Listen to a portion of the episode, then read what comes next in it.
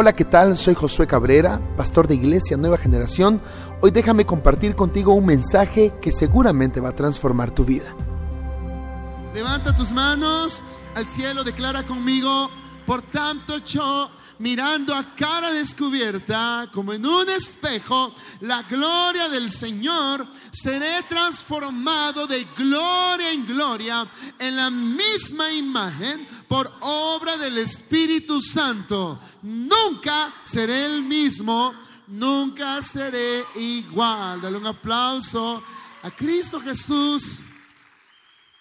Puedes sentarte. Hoy la palabra estar muy, muy buena. Realmente es muy difícil encontrarle sentido a los momentos difíciles que atravesamos en nuestra vida. ¿Sí o no? Ya sea los que hemos provocado o los que simplemente vienen sin aparente razón. Y la pregunta que usualmente hacemos es, ¿por qué? Pero debo decir que jamás vas a recibir una respuesta cuando hagas esa pregunta. Cuando tú dices, ¿por qué? Nunca vas a recibir una respuesta. Pues el por qué siempre busca una explicación, pero el para qué siempre busca el propósito de la situación. Así que a través de este mensaje aprenderemos a encontrarle propósito a las distintas situaciones difíciles que nos ocurren y ya no seguir esperando una explicación. El título del sermón de esta mañana es No es por qué, sino para qué. Di conmigo, no es por qué, sino para qué. Las situaciones difíciles que nosotros atravesamos en la vida es muy difícil que le encuentres forma. Le acaban de regalar un rompecabezas a mi hijo Santiago. Y por más que quisiera que el rompecabezas se armara en 10 minutos, ya nos lleva días. Así que las circunstancias en nuestra vida requieren de colocar piezas minuciosas en los lugares correctos hasta que el rompecabezas completo esté armado. Pero esto requiere de inversión de tiempo, de inversión de pensamientos. Pero cuando ya tienes armado el rompecabezas, lo pones en un marco y lo dejas pegado en la pared y hay de aquel que consigue la locura, pretende destruir el rompecabezas de tanto esfuerzo al que le has invertido. Así es nuestra vida. No entendemos hasta que las piezas completas se han armado. De hecho, nunca hay respuesta en el proceso, sino hasta que lo atravesaste entendiste el porqué. ¿No les ha pasado a ustedes que al haber atravesado un proceso difícil, y pensabas que este proceso venía por muchas razones y que terminaría de alguna forma, y al terminar el proceso te diste cuenta que no terminó como tú esperabas y que no se trataba de aquello que tú considerabas que debía tratarse, sino que Dios usó este proceso para afinar áreas en ti que ni siquiera tú sabías que tenías. ¿Me explico? El punto número uno que vamos a tratar hoy, porque vas a salir de este lugar feliz. Este mensaje es para aquellos que están a punto de entrar a un proceso, también para todos aquellos que están atravesando un proceso y para los que ya atravesaron el proceso. Vamos a tocar tres partes, los que están a punto de entrar, los que ya están dentro y los que ya atravesaron el proceso. Este mensaje es para todos. Pues los que ya atravesaron un proceso en algún momento entrarán a otro. Así que el punto número uno de este sermón es, di conmigo, es inevitable, pero necesario. Desde el día que tú pisaste el planeta Tierra, déjame decirte que la tribulación y la aflicción es parte del paquete de ser un terrestre. es parte de ser ser humano. Mateo capítulo 6, verso 34 dice, así que no os afanéis por el día de mañana, porque el día de mañana traerá su afán. Me encanta esta afirmación que Jesús hace. Basta a cada día su propio mal. Es curioso escuchar a Jesús decir esto, porque el que declaró en algún lugar de los evangelios, yo he venido a dar buenas nuevas de salvación, aquí está también afirmando que los días ya vienen con problemas. Que le baste cada día su propio mal. No Jesús debería decir, mañana te irá bien y nada te va a pasar. No es Jesús el creador de todas las cosas. No es Jesús el que diseñó la perfección de todo el universo y quien con la palabra de su poder creó todas las cosas, el que debería ser el más positivo de todos y decir, no, mañana te va a ir bien, no habrá ningún problema. Pues el mismo creador del universo, el Hijo de Dios, está declarando, no te afanes para que no empeores lo que ya viene mal. Podría sonar contradictorio porque él mismo dice, yo he venido a traer buenas nuevas de salvación. El Señor nos invita a estar confiados en medio de cualquier aflicción. Las malas vienen impregnadas en el día a día y son inevitables. Pues aunque quisiéramos que nuestra vida cristiana fuera color de rosas, no puede ser así. Debemos entender que las aflicciones son inevitables. Sin embargo, al estar conscientes de esto, podremos decidir con qué tipo de actitud atravesaremos el proceso. Lo que quiero hoy es dejarte claro lo siguiente. Los procesos, las aflicciones, las tribulaciones son inevitables. Aparte de que son necesarias, son inevitables. Así que el problema muchas veces de nosotros es que tomamos una mala actitud en el 95% de nuestra vida. Porque no estamos conscientes que las aflicciones ya vienen dentro del paquete de la vida. Cuando tú entiendas que las aflicciones son parte de la vida, entonces dejarás de tener una actitud completamente negativa y vas a comenzar a tener la actitud correcta, porque al final la aflicción de que viene, viene. Y si tienes una actitud incorrecta, postergas la aflicción. Tienes que entender que el proceso viene. La tribulación viene. Si saliste de una, seguramente vendrá la otra. Este no es un mensaje fatalista, no, es un mensaje glorioso. Porque solamente quiero establecer un punto y un precedente muy importante para que en el transcurso de la siguiente parte del mensaje tú digas, mm, vale la pena pasar por aflicciones. Levanta tus manos al cielo, di conmigo, este no es un mensaje fatalista, sino que es un mensaje de victoria. ¿Ok? Pero necesito que entiendas, necesito que comprendas que las aflicciones son parte de la vida y el mismo Jesús lo afirma. Que le baste a cada día su propio mal. Voy a contarles algo.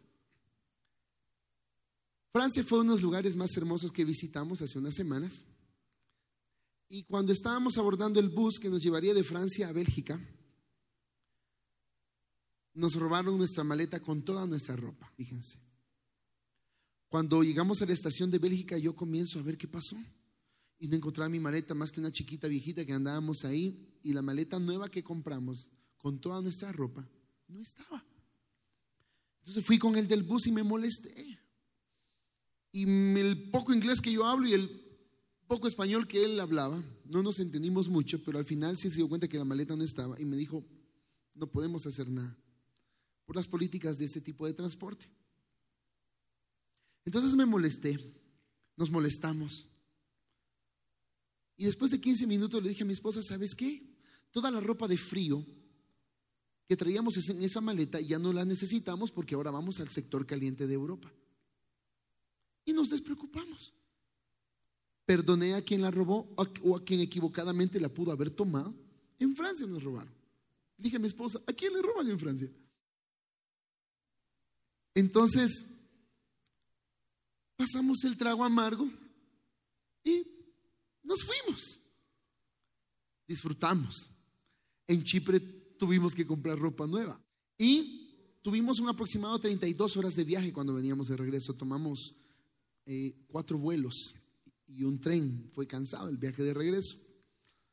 Pero en todos los vuelos me di cuenta de que por un poquito llevábamos sobrecarga de maleta. Esto conlleva de que teníamos, teníamos que pagar 60 euros en cada vuelo. Hagan ustedes las cuentas. Entonces entendí que para los que amamos a Dios, todas las cosas nos ayudan a bien. Hoy entiendo por qué me robaron la maleta. Y curiosamente Dios nos guió a dejar en esa maleta pura ropa. No llevamos pasaportes, no llevamos ninguna cosa de costo. Otras cosas que compramos, unos adornitos que compramos, lo traíamos en otra maleta. Realmente solo nos robaron algunas cosas de la ropa, fue poco. Pero luego entendí que Dios permitió esta situación para que luego nosotros no tuviésemos que pagar. ¿Cómo funciona eso? No lo sé. Me interesa lo que pasó después, que no tuve que pagar 1.200 euros adicionales en el viaje. ¿Me explico? Ahora lo entiendo. Pero cuando estaba en el bus y no encontré mi maleta, no entendía nada. Mi mala actitud duró 15 minutos. Y luego perdonamos a quien la robó, soltamos la maleta y continuamos nuestro viaje, disfrutando.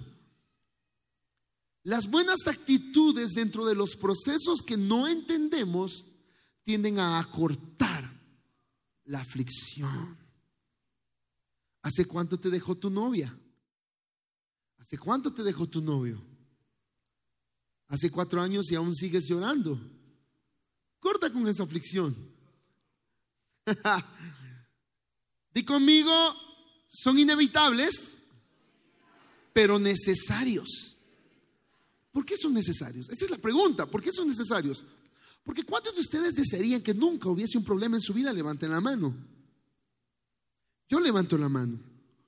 A mí me encantaría nunca tener un problema, haber, nacido millonario, no tener problemas financieros, no tener problemas de relaciones, no tener nada. Ser el pastor más ungido del mundo y nunca encontrarme con conflictos y llegar al cielo sin que ni una sola cosita me hubiese pasado. Todos deseamos eso y el que no, en fin, dejémoslo ahí. Pero todos, sin embargo, debemos entender que las aflicciones en el proceso son necesarias. La palabra necesario nos lleva al punto número Dos. Levanta tus manos al cielo y conmigo, la aflicción debe ser leve y momentánea. Ya me di cuenta de que Dios nunca pondrá una carga más pesada de la que podamos soportar, pero nosotros sí somos buenos para ponernos cargas más pesadas de las que podemos aguantar. Una cosa es la carga que Dios te pone y otra cosa es la que tú te pones la que Dios te pone, no será más pesado de lo que tú puedas cargar. Las que nosotros nos ponemos son las que regularmente nos quiebran y nos tiran al suelo. Nosotros sí tenemos el mal hábito de ponernos cargas más pesadas. Pero tranquilos, Dios llega a nuestro auxilio. Siempre. Pero la tribulación, la aflicción, debe ser leve y, di conmigo, leve y mo. Otra vez. Grítalo, grítalo. Una vez más. ¿Estás entendiendo? Las aflicciones deben ser leves y momentáneas. Ok. Segunda de Corintios 4, 17. Porque esta leve tribulación momentánea ¿Es necesario? ¿Sí? ¿Por qué? Porque produce en nosotros un cada vez más excelente y eterno peso de gloria. Di conmigo, que sea leve y momentáneo, no importa, por adquirir lo eterno y lo pesado de la gloria. Esta leve tribulación y momentánea producirá un peso de gloria sobre nosotros, algo eterno. Escuchen lo que escribí acá. Las glorias que ganamos, escucha, las glorias que ganamos por atravesar la tribulación, ¿estás conmigo? Ok, son marcas que nos identifican con el sistema del cielo de manera que quedan grabadas en nosotros para toda la eternidad. es lo que nos hace trascender como cristianos. Tú, un hijo de Dios, una hija de Dios, atravesarás tribulación y aflicción. El vecino que no conoce probablemente a Dios también va a atravesar tribulación y aflicción. Pero tú como hijo de Dios debes aferrarte a Dios en ese pequeño proceso y Dios descargará sobre ti su gloria y esas marcas por la tribulación que pasaste son señales que ya las llevas para toda la eternidad. Las que te identifican como un ser eterno. Por eso la actitud de un hijo de Dios en la tribulación debe testificarle al mundo de cómo se deben atravesar las tribulaciones, los procesos. No puede ser posible que nosotros, los hijos de Dios, no le enseñemos al mundo cómo se debe atravesar una tribulación. Las tribulaciones se atraviesan con fe, las tribulaciones se atraviesan con buena actitud, la tribulación se atraviesa dándole a Dios gracias porque Él está en medio del proceso. No se huye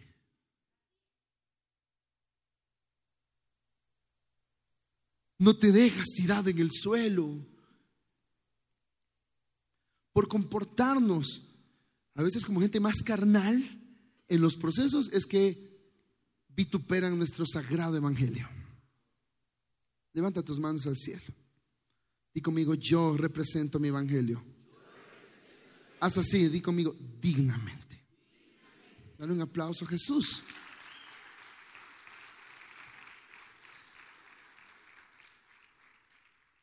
Esta es la bendición de los procesos. Que vivimos en las tribulaciones leves y momentáneas y es que ellas provocan un eterno peso de gloria. Esta, esta es la bendición de pasar procesos. Los procesos que son leves y momentáneos, pero que provocan en nosotros un eterno peso de gloria. Así que la perspectiva que tú debes tener en la tribulación es, ah, será leve y momentáneo. Mi enfoque es, viene un nuevo peso de gloria sobre mi vida. Yo quiero decirles algo. La unción que en algún momento mi esposa y yo y nuestro equipo de, pastores y guerreros hemos adquirido en milagros y todo esto no viene porque somos chulos y no viene porque cantamos y porque levantamos las manos, viene porque hemos crecido en las pequeñas y leves tribulaciones. La buena actitud en el proceso te define como un hijo de Dios. Y aparte de eso, te hace brillar y es depositado sobre ti un nuevo nivel de gloria. El carácter crece cuando tienes la actitud correcta en medio de la aflicción. Tú puedes avanzar en la aflicción o retroceder, pero esto no depende de Dios, depende de ti. En la aflicción, retrocedes o avanzas, depende de ti. ¿Cómo retrocedes cuando pones una actitud terrible? Aparte de que retrocedes, postergas, alargas el proceso. Pero cuando asumes una actitud correcta en la tribulación, el proceso es leve y, leve y, leve y, y se deposita un peso de gloria. Pero una mala actitud no pone sobre ti un peso de gloria, sino una carga que después te termina acabando emocional, física y espiritualmente. La mala actitud hace el proceso largo y duradero. Y no te deja un peso de gloria, sino un peso de deudas, de problemas emocionales, de relaciones. La mala actitud. Mira lo que hace la buena y la mala actitud. La buena actitud en el proceso convierte el proceso leve y momentáneo. Y junto con esto un eterno peso de gloria. Vale la pena tener una actitud correcta en medio de la aflicción.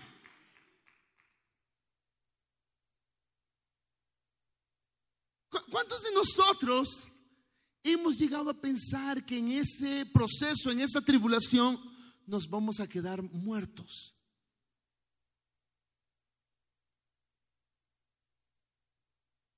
¿Cuántos han llegado a pensar que no van a salir de esa deuda? ¿Cuántos han llegado a pensar que no van a poder resolver su problema matrimonial? ¿Cuántos han llegado a pensar que esa situación o esa enfermedad que golpea tu vida, que golpea tu familia, tu cuerpo, nunca saldrá de ti y piensas que eso te va a llevar a la tumba? ¿Cuántos ya hemos empacado maletas pensando que estamos a punto de llegar al final? Cuando Dios apenas comienza a trabajar. Escucha, punto tres. ¿Estás listo? Di conmigo, aflicciones por victoria. Di conmigo, aflicciones por victoria. esto no pareciera tener sentido, pero el Señor te dice, ¿quieres victoria? ¿Quieres victoria? Atraviesa aflicciones. Eso es lo que Jesús dice. ¿Quieres tener victoria? Vamos, dilo. ¿Quieres tener victoria? Yo necesito escuchar si quieres realmente tener victoria. Atraviesa las aflicciones. Escuchen la afirmación de Jesús, y esto me lo decía el Señor hace unos días. En Juan 6, 16, 33, estas cosas os he hablado para que en mí tengáis que paz. Escuchen la afirmación de Jesús. En el mundo tendréis aflicción. ¿Estás escuchando a Jesús otra vez? ¿Qué onda con Jesús? ¿Qué le pasa? En el mundo tendréis aflicción. Esta no es una pregunta. Eh, no es un pensamiento de Jesús, nada más. En el mundo tendrán aflicción. No, en el mundo. Jesús está diciendo, declarando algo que acontecerá. En el mundo tendrás aflicción. Luego dice Jesús, pero confiad, yo he vencido al... Miren qué interesante los dos términos aflicción y vencer. Vencer viene de victoria. Qué curioso porque Jesús dice, en el mundo vas a tener aflicción, pero confíen porque yo vencí. Jesús no dice, en el mundo caerás muerto, vencido. Él dice, aflicción. Pero el hecho de que pases aflicción no quiere decir que quedarás vencido, dice Jesús.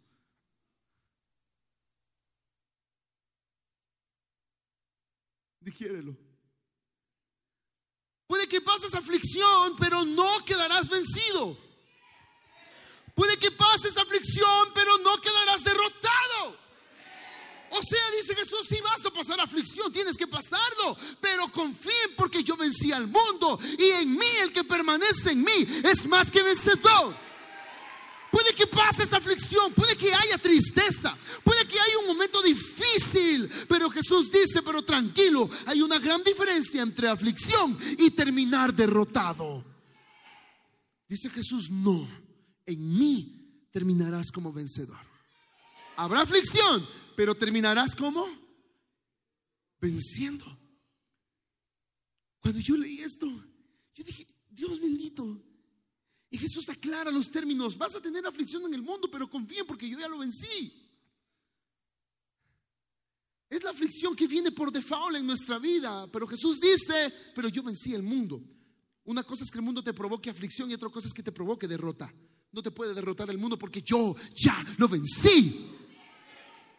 Pero la aflicción es necesaria, dice Jesús. Porque esta provocará en nosotros un cada vez y más eterno peso Levanta tus manos al cielo, di conmigo, Él en mí, otra vez, en mí será provocado un cada vez más excelente peso de gloria. Dale un aplauso a Jesús.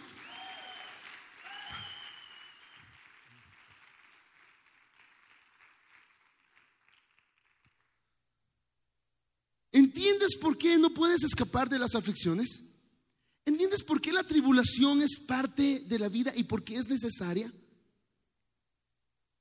¿Entiendes por qué es necesario que nosotros como hijos aprendamos a experimentar en la etapa correctiva del proceso? ¿Entiendes por qué hay dolor cuando hay corrección en el proceso? ¿Entiendes por qué a veces hay jaladitas de orejas? Porque yo no te traigo un mensaje basado en la falsa gracia. Todo lo malo viene del diablo, pero no todo dolor viene del diablo. Todo lo malo viene de Satanás, pero no todo dolor viene de Satanás. Hay dolor que Dios permite. Hay dolor que viene implícito en la vida con el propósito de asegurarse Dios de que tú salgas pulido, trabajado, afinado. No puedes escaparte de la tribulación. Quiero que te metas eso en la cabeza porque yo no te voy a predicar un mensaje falso diciéndote, la vida será una vida color de rosas y nunca vas a experimentar un problema si vienes a Cristo Jesús. Desde que vienes a Cristo Jesús, adiós problemas, se acabaron los problemas, se acabaron los conflictos. Ven y entra al reino Disney World. Junto con Cenicienta y todas las demás princesas, disfruta una vida color de rosas en las que jamás sufrirás. No. Quiero que entiendas Hazme el favor de entender que la tribulación es parte de la vida. Y es mejor ser maduros en entender que es parte de la vida. La tribulación. Es mejor ser maduros y entender esto para poder atravesar el proceso como personas victoriosas. Las personas que no han entendido que las tribulaciones son parte de la vida constantemente le huyen a los procesos, pero no puedes escapar del proceso. ¿Tú crees que huyes? No. No se puede huir del proceso. No se puede huir de la aflicción. No se puede. Tienes que atravesarla. Tienes que atravesarla. Recuerdo la historia de una película de unos eh, pescadores y en sus botes de pesca se encontraron ante una borrasca y la única alternativa era cruzar la borrasca porque por los lados de, de la tormenta era peor, habían olas de 20, 25 metros y podían hundirse. Así que la mejor eh, eh, eh, opción era atravesar en medio de la borrasca. Y lograron atravesar en medio de, de la borrasca y fue difícil, pero fue más corto el camino. Si hubiesen tomado atajos, el proceso hubiese empeorado y hasta hubiesen perdido la vida. Mira, mejor atraviesa el proceso, no quieras agarrar atajos que al final te van a alargar más el proceso. Toma el proceso, no los atajos. Los procesos los envía Dios. Los atajos los inventas tú. Los invento yo. Y los atajos empeoran la situación y eso sí pueden dejarnos quebrados y con fracturas de por vida.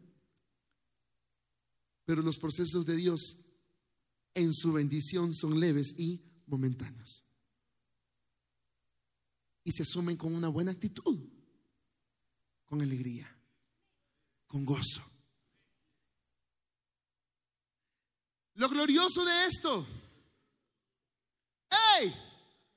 Lo glorioso de esto es que para los que amamos a Dios, todas las cosas nos ayudan a bien y los procesos son leves, son momentáneos y al salir de ellos nuestra perspectiva de vida es superior.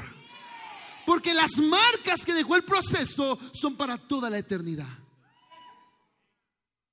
Entonces Dios dice, hay un hijo mío conforme a mi carácter, que sabe atravesar las tribulaciones como mi amado hijo Jesús también lo hizo.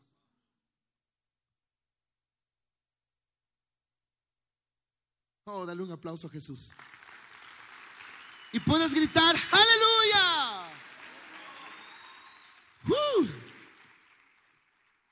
Punto cuatro.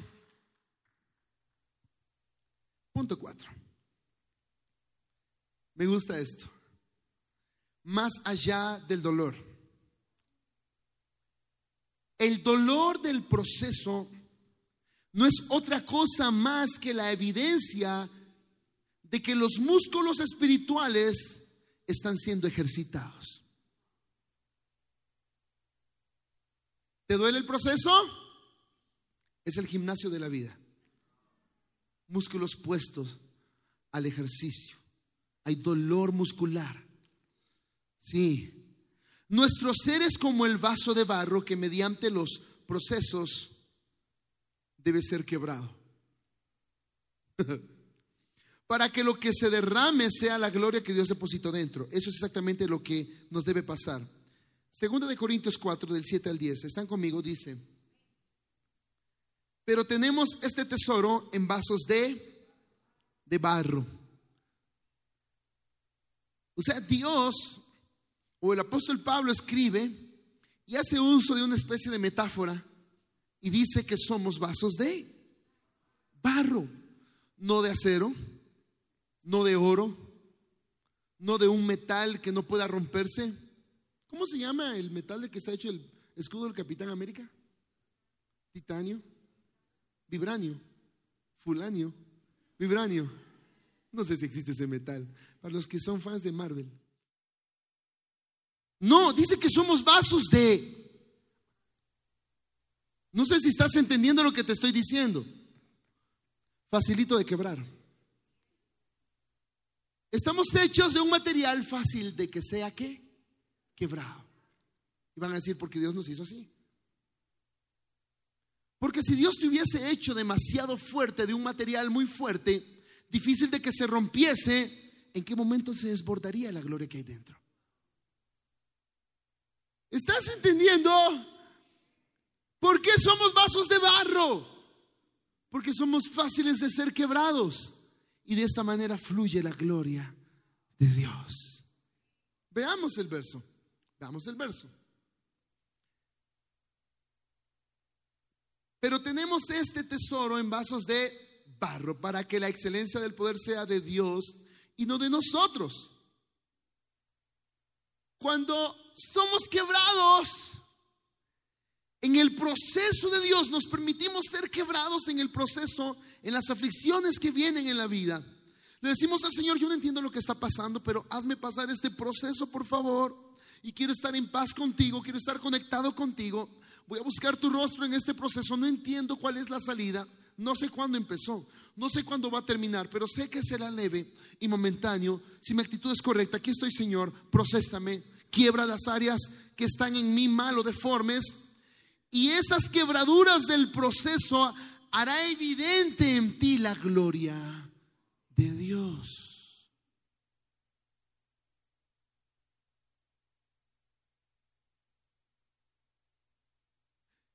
Y al salir del proceso, saliste vencedor, pero con gloria. Y verás atrás y vas a decir, ese proceso provocó esto. En los siguientes procesos ya sabes cuál es la clave. Porque los procesos no se acaban hasta que tus ojitos se cierren y te vayas con el Señor. Amén. Leamos el verso. Me encanta lo que el apóstol Pablo declara aquí. Y me voy a bajar para poder, como decimos en el buen chapín, ponerle enjundia. ¿Listos? ¿Puedes leer conmigo? ¿Leemos todos al unísono? ¿Sí? Va, lee conmigo. Pero tenemos este tesoro en vasos de barro, para que la excelencia del poder sea de Dios y no de nosotros, que estamos atribulados en todo, mas no angustiados, en apuros, mas no desesperados. Perseguidos, mas no desamparados, derribados, pero no destruidos, llevando en el cuerpo siempre por todas partes la muerte de Jesús, para que también la vida de Jesús se manifieste en nuestros cuerpos.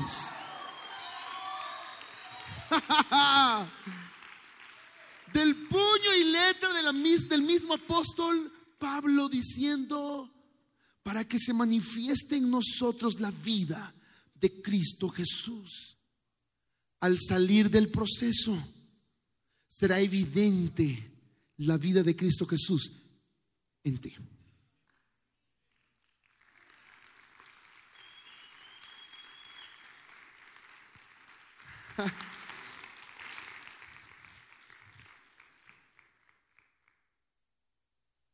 La tribulación viene, la aflicción viene.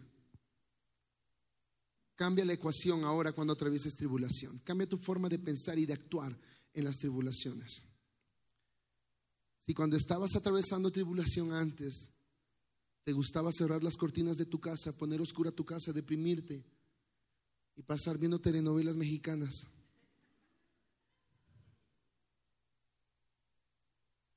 Y esto te deprimía, cambia la ecuación. Abre las cortinas de tu casa. Pon cantos de alabanza. Pon cantos de adoración. ¿Saben que hay un canto que a mí me ministra mucho? Voy a poner ahorita en curva los de sonido. ¿Tenemos para poner música? En internet. Buscar la canción de Te amo de, Juan Luis. Juan Luis Espinosa. Juan Luis. Luis Enrique Espinosa. Luis Enrique, perdón. Ahí está. ¿La tenemos ya? Estás aquí conmigo, estás aquí conmigo. Yo les digo cuándo, chicos. Estás aquí conmigo. No, te pongas a escuchar música instrumental lenta. No, no te sumerjas en aquello que pueda promover en ti un estado depresivo. No lo hagas. Atraviesa la tribulación con dignidad. Pongamos la canción con mucho volumen, por favor. Algunos la conocen y los que no, pues apréndansela.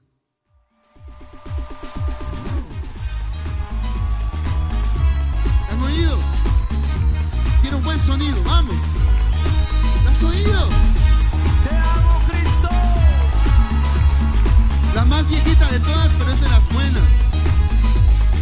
Te busqué, te busqué por todas partes. Nadie me dio, nadie me dio este grande amor. Te encontré,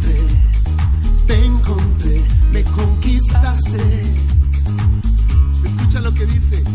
Quiero vivir, quiero vivir solo para. Dime si eso no va a cambiar tu perspectiva de vida. Voy a alabar, Voy a danzar, pues tu gozo me das. Pongámosle altos, altos.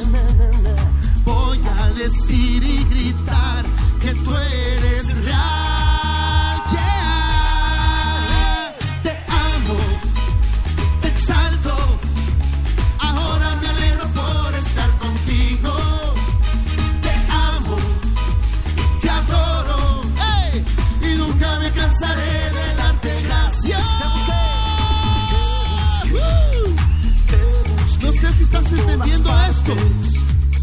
Nadie me dio.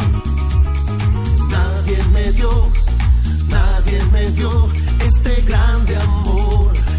Levanta tus manos, díselo. Te encontré, te encontré, me conquistaste. Quiero Gracias, Señor. para ti. Y quiero vivir, quiero vivir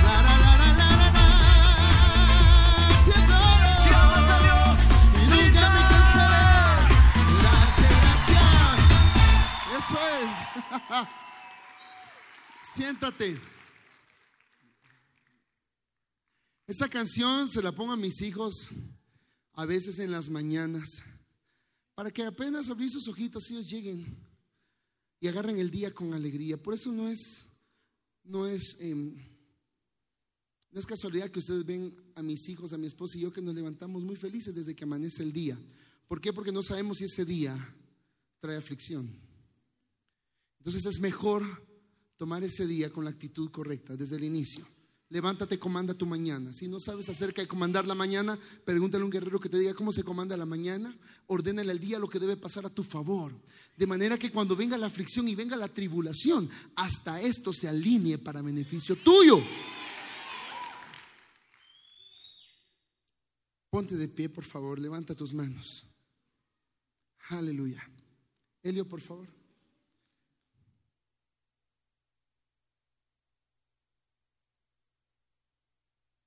Los procesos los pasamos con la actitud correcta. Los procesos los pasamos y los atravesamos de la forma correcta. Con confianza y disposición. Por muy difícil que sea, no es hipocresía sonreír cuando te sientas por dentro hecho pedazos. Hay una gran diferencia entre ser hipócrita y tener fe. Es que me siento deprimido, por eso ve esta mi cara. No soy hipócrita, no, aunque sea así, sonríe en fe.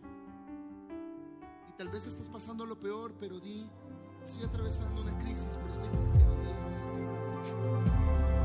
Espero que este mensaje haya edificado tu vida. Recuerda que puedes seguirnos en las redes sociales, en Facebook e Instagram como Iglesia Nueva Generación. Que el Señor te bendiga.